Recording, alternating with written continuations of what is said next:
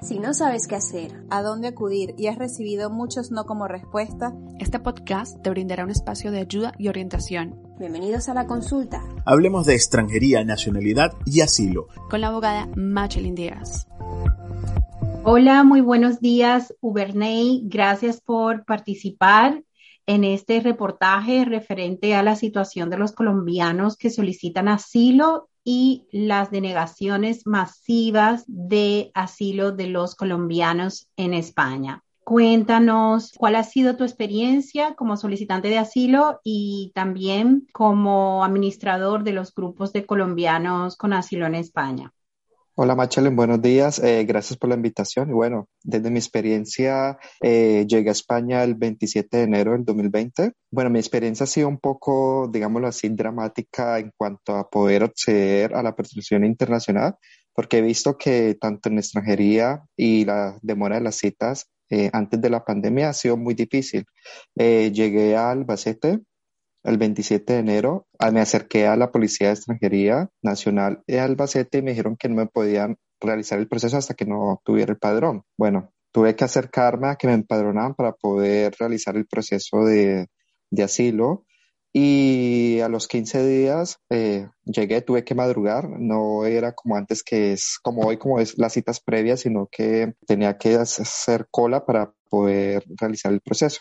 Llegué allá, bueno, eh, las fotos y todo, me entregaron una manifestación de voluntad y me asignaron la cita de entrevista para el 2021, es decir, tenía que esperar aquí en España un año con la hoja de manifestación, que lo único que me asegura es la no evolución a mi país, pero eh, de resto no podía estar entre comillas, legal, eh, no podía hacer una oferta de trabajo o una oferta de estudio. Bueno, entonces me ingresé a un grupo donde sugerían que me fuera para Madrid, que Madrid era como más rápido el proceso. Entonces decidí eh, en febrero ir a Madrid para que pudiera hacer más rápido la cita de entrevista y me la habían eh, dado para el 16 de febrero. Todos esos documentos yo los tengo aquí eh, me la dieron para marzo 16 y justo el 14 se declaró el estado de alarma y la cita se perdió. Entonces quedé en estado de, bueno, no irregular porque tenía la manifestación, pero sí no pude eh,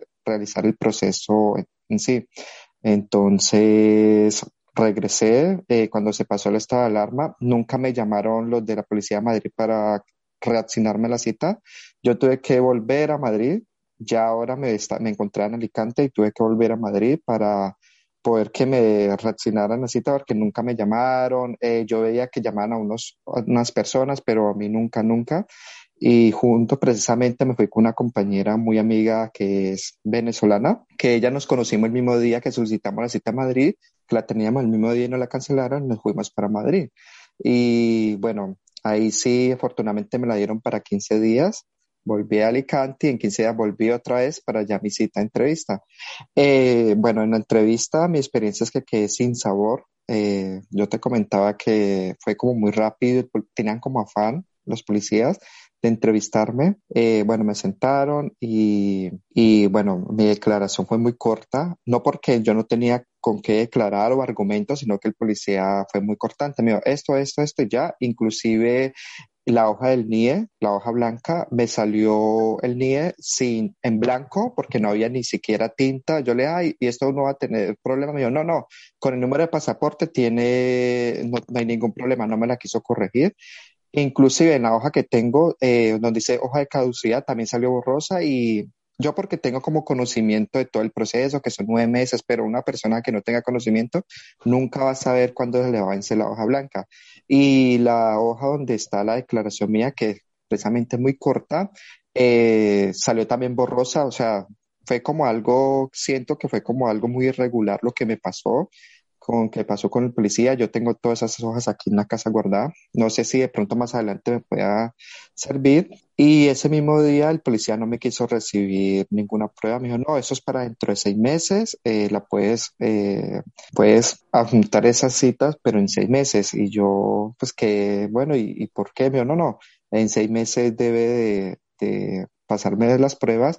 Lo único que me recibió fue la declaración por cierto, fue una declaración mía extensa. Lo que no pude decir en, el, en la entrevista lo dije en la declaración, fueron cuatro páginas, inclusive en la última página eh, yo pues pensaba que me iban a recibir las pruebas, coloqué, eh, me acuerdo tanto que decía, eh, solicito a la Oficina de Asilo y Refugio que me tenga en, cuenta las siguientes pruebas y las enumeré, ta, ta, ta, ta, ta, pero nunca me las recibió. O sea, me recibió la declaración, más nunca me recibió esas pruebas. Pero es como un argumento el día que la oficina decía leer ya mi caso, que en la cuarta página decía todas las pruebas que yo ese mismo día las llevaba y nunca me las recibió el, abogado. Entonces, el, perdón, el policía. Entonces tuve que acudir a un abogado de la Cruz Roja que, como soy voluntario de la Cruz Roja, me recomendaron un abogado de la Cruz Roja y él fue que me hizo el favor de, no sé, llevar las pruebas a la oficina de Cielo y Refugio eh, con una plataforma que ellos manejan y pues lamentablemente fue como lo que me ocurrió aquí durante este proceso. Sí, Uberney, aquí en todo lo que tú me has explicado, no se ha cumplido tus derechos como solicitante de asilo. Como primer motivo, la comisaría de Albacete no debió de exigirte un empadronamiento. Los solicitantes de asilo no están obligados a estar empadronados para poder hacer la solicitud de asilo. Ten en cuenta que hay personas, lamentablemente, que cuando vienen a España no tienen un lugar. Incluso muchas de esas personas vienen directamente al aeropuerto con sus maletas y van directamente a solicitar no solamente la protección internacional, sino también el refugio. Entonces, esa práctica que hay comisarías que exigen el empadronamiento, esas, esas prácticas no son legales. Eso no lo exige la, la ley de asilo y refugio. Eso no lo exige. Entonces, como yo sé que cuál es el motivo por el cual ellos solicitan el empadronamiento, yo sé cuál es, porque hay muchas personas que quieren acceder a lo mejor a la solicitud de protección internacional y hay comisarías que, que, están colapsadas y muchas personas se desplazan a lugares que tienen menos colapso. Entonces, ellos lo exigen como para poder evitar y tener competencia para poder recibir esa solicitud, pero es una competencia que no se le debe de atribuir exhibiendo el empadronamiento entonces, eso es como la primera eh, violación a tu solicitud de protección internacional que conllevó un retraso a tu acceso a la solicitud. Y eso está totalmente en contra de lo que son los derechos consagrados, no solamente en la ley de aquí de, protección internacional de España, sino directamente en la Convención de Ginebra. Y luego, cuando te dan la, la hoja de manifestación de la voluntad, te están quitando también tu derecho a la asistencia sanitaria, a incluirte dentro de programas directamente de refugiados, a incluirte a cursos, todo lo que son tus derechos como solicitantes de protección internacional, que los voy a enumerar aquí en este reportaje para que las personas sepan. Cuando nosotros solicitamos asilo, tenemos derecho a no ser devuelto al país de origen, a tener un permiso de residencia y trabajo cuando pasen los seis meses, a, tener acceso a servicios públicos de empleo, de educación, asistencia sanitaria, vivienda, servicios sociales, programas de atención a víctimas, programas de integración. A, también uno de los derechos es reducción de los plazos de acceso a la nacionalidad, pero esto es más cuando ya nos conceden la, la, condición de refugiado. Cuando las personas pedían asilo, le daban este folleto, este tríptico de cuáles son sus derechos y obligaciones. A día de hoy esto ya no, no lo dan en ningún lado, porque yo creo que no tienen ni material para que los solicitantes de asilo puedan tener esta información. Y ya luego todo el tiempo que tú pasaste para luego formalmente tener tu solicitud de, eh, de, de asilo con tu número de expediente, con tu número de NIE, que te comience a contar el tiempo para trabajar. O sea que este tipo de, de, situaciones que te han pasado a ti, que estoy segura que le han pasado a más, son circunstancias que debemos de denunciar para que esto no siga ocurriendo. Y luego, ya una vez que tú hiciste la solicitud de asilo, ¿cuál más o menos ha sido tu, no solamente tu experiencia, sino cuál ha sido tu percepción también de otros conocidos, de, de ¿Cómo te encuentras en España siendo solicitante de asilo? Bueno, eh, precisamente con toda la experiencia que tuve, eh, me atreví a crear el grupo Colombianos con Asilo y desde ahí se cuenta lo mismo que me pasó, me ha, pasado a varios colombianos y latinos también, que se encuentra con, como un muro para poder acceder a un derecho que tenemos todos, que es lo, eh, pues, solicitar asilo cuando tenemos como miedo de, volver a nuestro país de origen, pues, pues algunos casos que han pasado violencia, persecución política, bueno, entonces eh, me he sentido como desprotegido en ese sentido, porque para poder acceder a un derecho eh, tuve que tocar puertas varias veces eh, y viajar, tuve que pasarme de Albacete, luego Alicante y por último Madrid para poder eh, tener, seguir el proceso de asilo, porque pues esperar un año de 2020 y 2021 y eso que no sabemos lo de la pandemia, quizás si yo hubiera esperado me hubieran cancelado la cita del 2021 para poder reprogramar los, las personas que quizás no pudieron en la pandemia. Entonces, sí, me sentido como eh, desprotegido en todo este proceso que tenemos. ¿Y por qué tú has solicitado asilo directo eh, aquí en España? ¿Por qué no has elegido otro país? Bueno, porque, bueno, por el idioma es lo primordial, la fácil comunicación y también la cultura y, y lo común que tenemos, ¿no? Porque pues, mm. sabemos que Colombia fue colonia española, entonces tenemos como ese acercamiento. ¿Y tienes algún familiar aquí en España? No, no tengo ningún familiar acá. Es difícil emigrar sí. solo y, y, comenzar desde cero. ¿Cuál sí, ha sido no tengo... tu, tu, experiencia no solamente de solicitante de asilo, sino de, de buscar cobijo, buscar casa, Difícil, al principio fue difícil, más aún que llegué en, en plena pandemia, que fue lo que ocasionó todo este caos. Eh, llegué aquí, un pueblo cerca de Alicante, y acá realmente sentí como más cercanía, que no lo sentí en otras provincias, ¿no? Pero aquí en Alicante, cerca, eh, sí ha sido, bueno, ya han cambiado como poco las cosas. ¿Y qué tuviste que renunciar a tu país para, es decir, qué, qué dejaste atrás? ¿Qué has dejado? Mi familia, mi profesión, eh, sobre todo mi familia que está en Colombia y la profesión, eh, que aquí no la puedo ejercer todavía porque pues estoy en el proceso de homologarlo y ha sido también como difícil ese proceso. Claro, es decir, que una persona que tenga que renunciar a su profesión, a mm. su trabajo, a su familia, no lo hace simplemente por venir a España. Se uh -huh. debe tener unos motivos bastante fundados para dejar atrás toda tu vida. Sí, eso es cierto. Eh, uno no puede decir, me levanté hoy, voy a renunciar a mi trabajo y me voy para España. Eso no, no, no es posible, porque dejar todo lo que se ha construido en un país es difícil, es complejo. Sí, y dime una cosa, cuando tú solicitaste asilo, ¿te dijeron cuáles eran tus derechos, tus obligaciones? No, no solamente un papel donde decía que tenía derecho a un abogado gratuito y pero no eh, me he enterado porque he leído todo el proceso me he pasado leyendo el proceso de asilo cómo funciona aquí en España y conozco mis derechos más no realmente no no no me lo dijeron ese día en la cita ¿Y cómo tú sientes que es el sistema de asilo aquí en España? ¿Cómo es el sistema? ¿Cómo está organizado? ¿Cómo es el acceso a la solicitud de asilo? Lento, es un proceso muy lento para poder, según la norma, cuando uno llega como turista o solicitante debe ser el plazo un mes, pero es imposible porque muchas provincias están pidiendo uno el padrón y para pedir una cita para el padrón o que te empadronen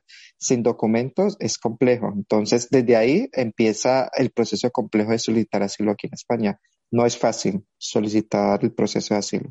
Es decir, que casi mente están poniendo barrera a un mm. proceso que se debe de tener todo el nivel de acceso y flexibilidad para que no se sienta la persona acogida, sí. protegida, sí. tranquila. La verdad es que hay muchas cosas que mejorar. No pongo en sí. duda de que se, a lo mejor se puede tener una buena intención, pero poder denunciar, reclamar cuáles son estos errores, estas barreras, estas deficiencias, pues seguramente van a ayudar a que las circunstancias mejoren y que se den cuenta por parte de los propios interesados cuál es cómo ven el sistema al margen de que ellos lo vean como un papel, como una pérdida de uh -huh. tiempo para ellos, un trabajo que es pesado, muchas sí, personas, muchos expedientes. Entonces, sí. detrás de una solicitud de asilo hay un camino que estoy segura que muchos funcionarios aquí no lo saben. Sí. Yo la verdad estoy digamos, desesperanzada de la situación de los solicitantes de asilo en España.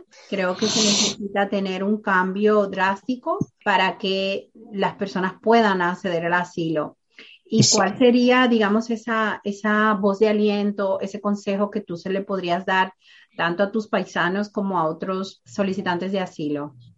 Eh, sí, precisamente que conozcan todo el proceso que tenemos derecho, que por ser extranjero, que por no, por ser extranjero tenemos también derecho aquí en España y más si tú sientes que tu vida está en riesgo, solicitar el asilo, pese a todas esas trabas que, que hay en este proceso, pero continuar, continuar en ese proceso sin desanimarse. Eh, y bueno, eh, tenemos abogados como tú que nos ayuda a guiarnos en este proceso, eh, personas que han pasado el mismo proceso de la experiencia.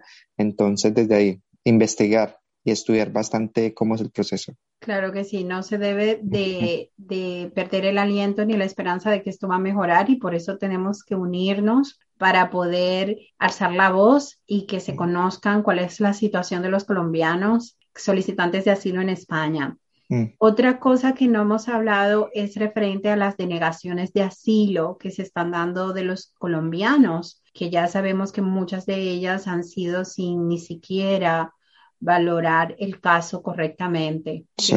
Sí, sí, precisamente eh, se ve que es como de, denegaciones masivas porque es como un copy-pegue, bueno, pues no sé qué es lo que está ocurriendo, pero bueno, para eso existe ya el recurso de reposición y contencioso y si los colombianos se les denegó el asilo, aprovechar ese espacio para poder eh, probar por qué está, por qué está solicitando asilo aquí en España. Entonces decirle a los colombianos que denegar no significa el fin del mundo, no. Hay muchos otros otros eh, procesos que se puede hacer para poder seguir con el camino de solicitud de asilo. Sí, muy buen mensaje, la verdad. Eh, aunque sintamos que nos han denegado el asilo siendo respuesta a un copy-pega, debemos de, presentar los recursos que sean necesarios y ver otras opciones de regularización en España, que no sintamos miedo, que, que continuemos adelante. Este tipo de mensaje que das es muy bueno para la comunidad, para que ellos vean que, que aunque sí es duro y, es fácil decirlo, pero se debe de seguir persistiendo y luchando por el motivo por el cual nosotros venimos a España, que es haber huido de una circunstancia que, que muchas personas no se van a poder imaginar nunca en la vida. Así es. Sí, sí, sí. Seguir en el camino, eh, pese a toda esta problemática de, de negaciones, eso no significa que, que, se acabó, sino que seguir, seguir luchando por nuestros derechos. Totalmente de acuerdo. Bueno, muchas gracias, Ubernay, por la entrevista. Esperemos que podamos reunir varios casos para poder hacer esta queja formal al Ministerio de Interior, que se den cuenta de todas estas denegaciones, de las deficiencias que existen en el sistema de asilo y que podamos buscar una solución a ello y, seguir en la lucha. A ti, Macheli, muchas gracias por apoyarnos y seguir, seguir en el camino, en la lucha y nunca eh, pues, agachar la cabeza y decir no puedo, no, hay que seguir adelante. Claro que sí. Gracias por compartir este nuevo episodio de la consulta Hablemos de extranjería, nacionalidad y asilo. Recuerden suscribirse en nuestro canal de YouTube y comenzar a escucharnos por eBots, Apple Podcasts y Spotify. Hasta el siguiente episodio, un saludo.